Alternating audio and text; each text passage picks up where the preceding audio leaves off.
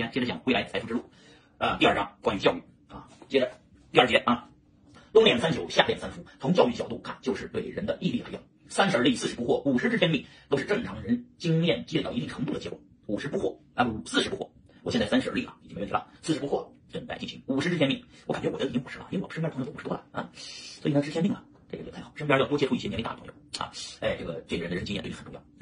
好，如果一个人比其他同龄人的经验获取值高，当然成功的概率就高。穷人的孩子早当家，就是经历过世事艰难，早成熟于同龄人而带来的成功啊。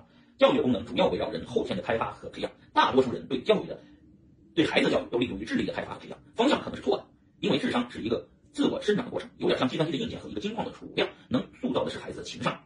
哎，学前、小学、初中、高中、大学五个阶段都是有明显的不同的教育特征的。咱们先说小学前的孩子。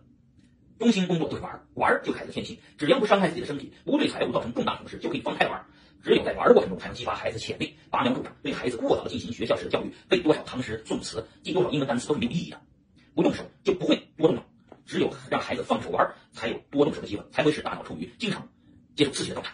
哎呀，这个说的太高了，因为我孩子现在就这样，每天接他们放学，放学我就让他们玩俩小时在学校啊，随便玩，像儿童玩啊，跟你那帮朋友玩啊，就玩着玩着玩着就就是他不动，动起来他就没有这个这个脑子动变，就是他动手就动脑啊。好。知之不如好之者啊，好之者不如乐之者啊，就是说要有快乐的学习，就像我现在爱学习啊，我就爱学习。其实我坏老师，但是我爱学习，我爱钻研这些东西啊。小学阶段的教育，咱们聊小学阶段啊，小学阶段的教育开始带有一定的强制性特征，你必须按时起床，最好在家能导读十五分钟的语文或者英语。如果能坚持每天在家导读，胜过任何的课外班的学习。让孩子发现学习规律要比上课外班更有价值。每天坚持早读背后的课，本质是培养孩子的毅力。每天坚持早读。培养孩子的毅力、毅力和意志力的培养，价值大于一切。毅力和意志力的培养大于一切。嗯，有道理。小学阶段啊，学前放开玩也是让孩子自由发挥的机会，无形中培养的也是毅力。嗯，好，然后初中，初中阶段的显著特征就是情感的教育培养。一个人有丰富的情感、真善美的思想境界，是以贯穿一生的经历。初中阶段的青春期特征十分明显，情感教育是重中之重，情和性是联系在一起的一个硬币的两面。人们常说性情中人，就是指这个道理。性是天生的，情是后天培养的。初中面临人生价值观初步形成的时期，孩子们的七情六欲逐步生成。情感教育的核心价值是是非教育，什么是对的，什么是错的，必须旗帜鲜明，甄别清楚。嗯，初中得注意这方面，孩子青春期了啊。同情弱者是一个孩子建立的是非观的基础表现，也是一个社会文明的刻度。如果一个人对弱者没有恻隐之心，别的都无从谈起啊。所有的文明刻度都是以对弱势弱者的态度为尺度的。就是我们家老大现在就关注，哎，我们捐的口罩捐到哪儿了呀？啊，你你还有没有了？再往咱们老家捐一下，那就关注。老二老三就是幼儿园，哎，就是小学，他还不想关注这些东西，还没到我老大这个年龄段。嗯，现实中有的人见到了权贵豪门，男人腿软，女人心软啊，通宵是非，敢于为弱者说话，当当是一个优秀人才不可缺少的素质。青春期孩子的身心发育变化很大，情感教育另一个很重要的内容是让孩子学会控制自己的情感，把充沛的精力投入到学习中去。控制力是毅力的重要表现。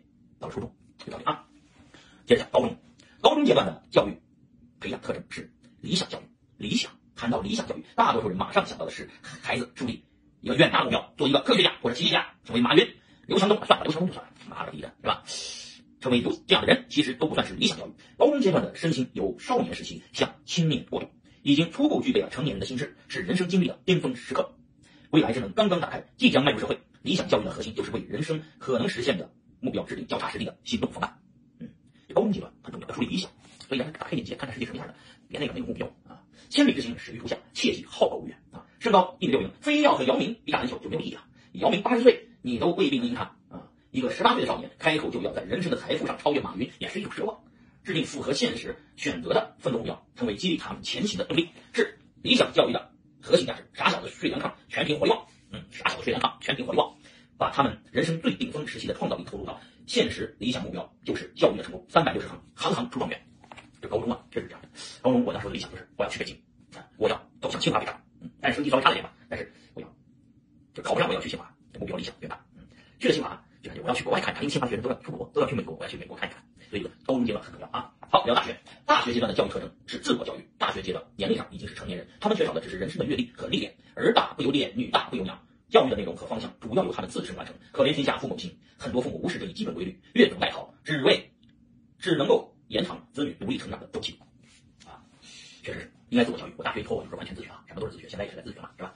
哎，教育共同的行为特征就是学习。学习从字面上看是两个维度，学和习。学就是接受所不知道的知识，习就是复习和温习。啊，温故而知新嘛，复习嘛。啊，把已学到的知识高度熟练化和加深理解。学习是一个终身的过程。青春期青涩，读到再别康桥，引起内心的激动；青年后读到感到了浪漫和冲动；成年后读是一种回忆；中年后再读到寻梦，称之长稿，向青草更青除，慢速。康桥，哥们儿还去过，我还专门去过这个这个这个戴笠康桥，徐志摩划船的那个地方，我也是坐了那个小船，哎。然后有一个人在后面正支着长青，支着这个长篙，向青草更青处慢速啊！当年徐英国哎，就体验了一把，嗯，现在对徐志摩这这这段话更有深刻的体会啊！哎，就会感到感受到人类环境丧失而带来的无限忧虑，没有自然的灵性，去哪里寻找人性啊？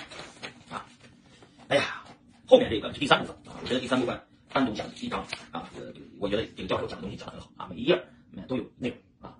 好，先聊到这儿，我们下一期讲学习的四个阶段方法和地点。